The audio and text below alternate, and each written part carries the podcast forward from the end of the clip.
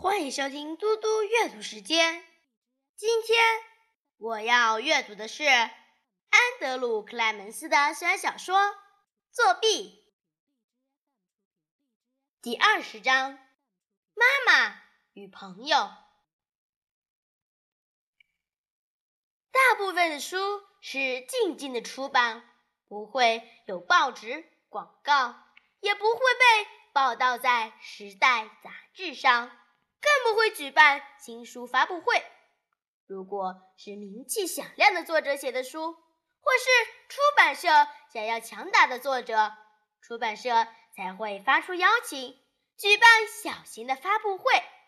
这样做的用意是为了博取新闻版面，希望有助于销售。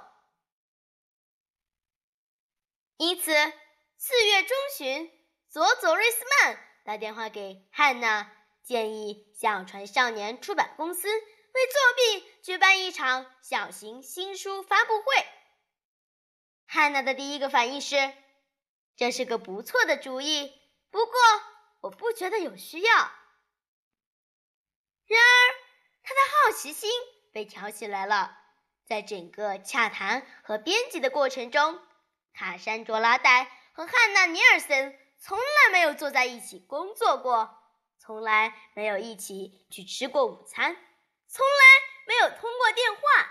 他觉得和卡山卓拉戴很亲近，也喜欢在修改文稿的过程中与他交谈。所以他想，佐佐是对的，办个小型发布会也不错。这样我就能和这位小姐见面了。不过汉娜。太忙了，忙到无法抽空来安排这件事。自从汉娜被指定为卡山卓拉戴的编辑之后，莱萨就不停地丢新的工作给他。佐佐打过电话的三天后，第一篇书评出炉了，是科克尔斯评论。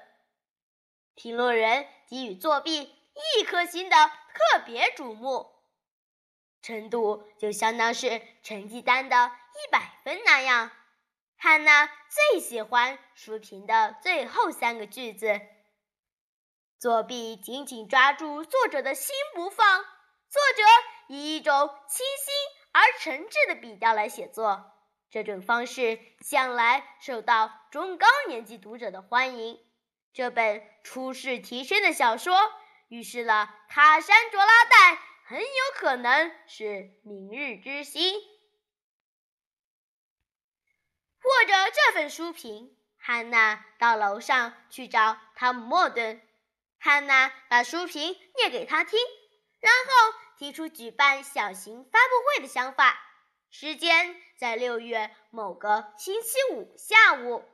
汤姆·莫顿立刻同意，事情就这样决定了。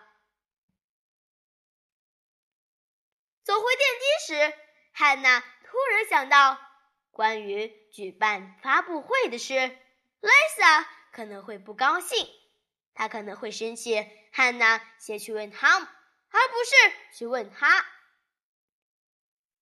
娜差点要走出电梯，回去取消这件事。不过她没动，任由电梯门静静的关上，从十六楼坐回十四楼。在短短的路程中，汉娜明白一件事：莱萨不像以前那么可怕了。接着，汉娜又对自己说：“不，不是这样的。事实上，莱萨比以前更可怕。重点是我已经没有以前那么怕他了。”回到办公室，汉娜打电话留言给佐佐。说他将会办一个小小的发布会，来庆祝卡山卓阿的第一本小说出版。地点在小船出版公司的十六楼，时间是六月的第二个星期五。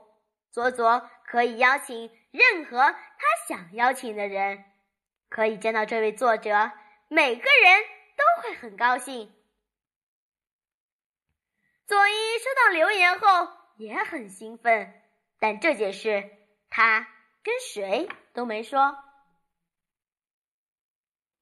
娜塔莉终于让佐伊闭嘴了。整整一周，佐伊烦他，求他，把他搞得快疯了。还有娜塔莉问他妈妈是否可以带佐伊和克莱顿老师去参观小船少年出版公司，只是去看看而已。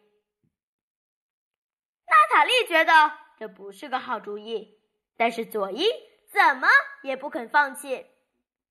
就当做是我们这个出版社团的校外教学嘛，而且学期快结束了，克莱顿老师下学期可能不会教我们了。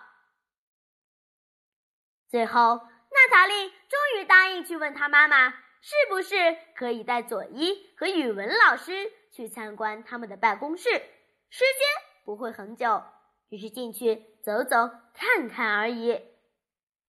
他妈妈说：“当然可以啦，宝贝儿。那天你下课后直接带他们过来就行了。如果我很忙不能带你们参观，艾拉可以为你们介绍。”事情就这样敲定了，佐伊也就不再去烦娜塔莉，他们哪天都可以去。而对大家来说，最适合去出版社拜访的时间。当然，就是星期五放学后，而且是六月的第二个星期五。